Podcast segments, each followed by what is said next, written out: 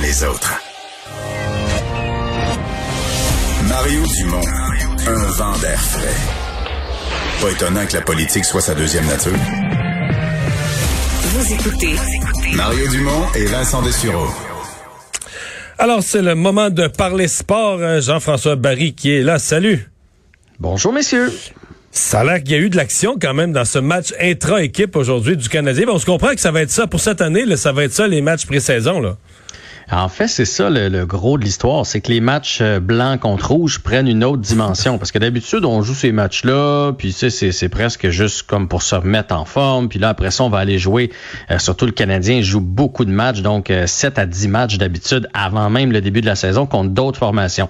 Là, c'est pas le cas. Ça va être seulement ces petits matchs-là. Et on, se prépare. Là, on est le 7 janvier. Je vous rappelle que le début de saison commence le 13. Donc, on s'approche. Fait qu'il y avait un match aujourd'hui rouge contre blanc, avec quand même, j'ai vu des séquences, un peu d'intensité euh, de belles pièces de jeu. On a même terminé ça avec un, concours de, fusillade, de, tir au but. Euh, fait que ça, a été bien.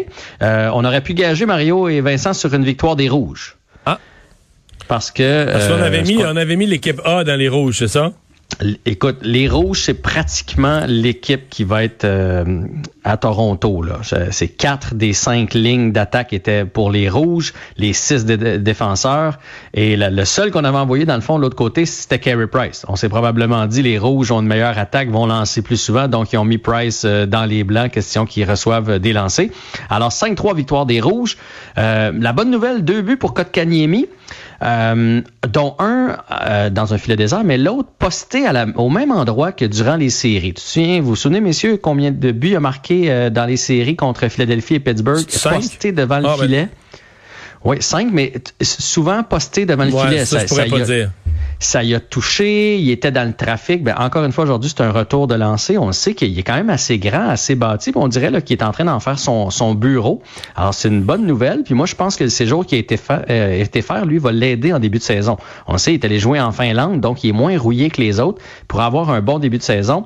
Drouin a un but, le but gagnant. Euh, Frolic et Toffoli les autres. Et du côté des Blancs, euh, Brandon Baddock. Frolic et, Frolic et Toffoli, les nouveaux quand même qui se sont distingués.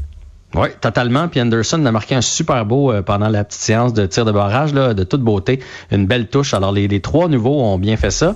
Euh, Brendan Baddock, euh, Jordan Wheel et Paul Byron du côté des Blancs ont donné la réplique. Voilà. Les Bruins ont un nouveau capitaine?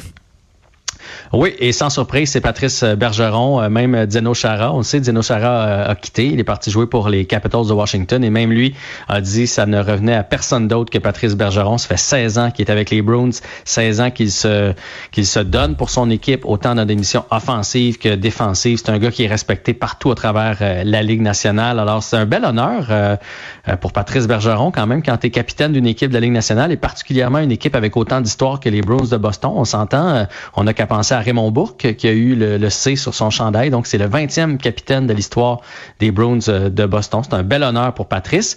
Et euh, ben, savez-vous combien il y a de Québécois qui sont capitaines dans la Ligue nationale de hockey? À part mhm. Patrice Bergeron?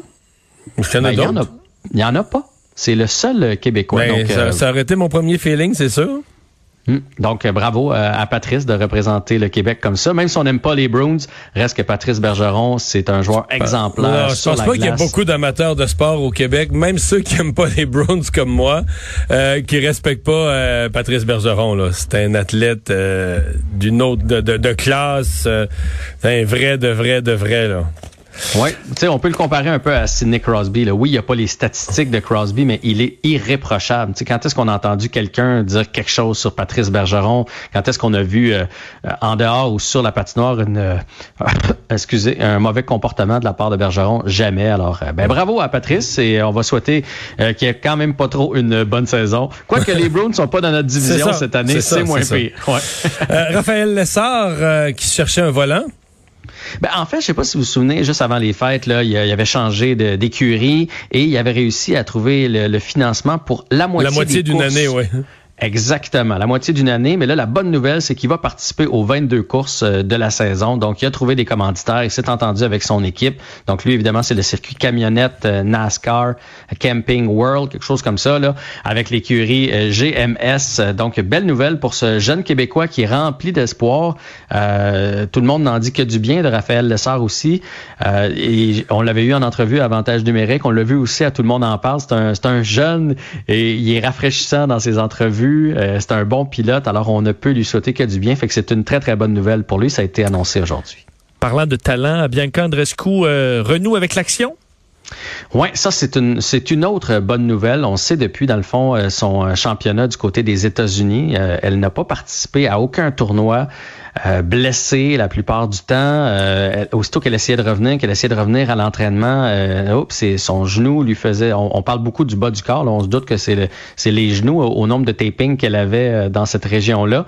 Donc ça fait 15 mois qu'elle n'a pas participé à un tournoi. Elle avait promis d'être là, de faire l'impasse. Là, je pense que ça a été annoncé, si je ne me trompe pas, au mois d'octobre que bon, elle faisait l'impasse sur la saison 2020, mais qu'elle allait être là au début de la saison 2021. Et effectivement, elle va participer au tournoi préparatoire en vue des internationaux de tennis euh, euh, d'Australie. Donc c'est c'est pas les internationaux euh, d'Australie comme tel. Il va y avoir plusieurs joueurs d'ailleurs qui ont été blessés qui vont aller participer à ce à ces tournois-là pour retrouver la forme, retrouver le synchronisme. Alors on va voir jusqu'à quel point elle est remise de ses blessures. Mais la bonne nouvelle, c'est qu'on voit finalement son nom inscrit au dans un dans un tournoi.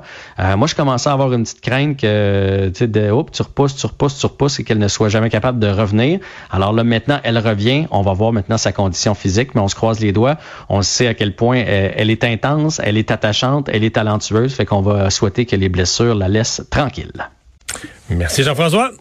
À demain. À demain. On s'arrête un instant.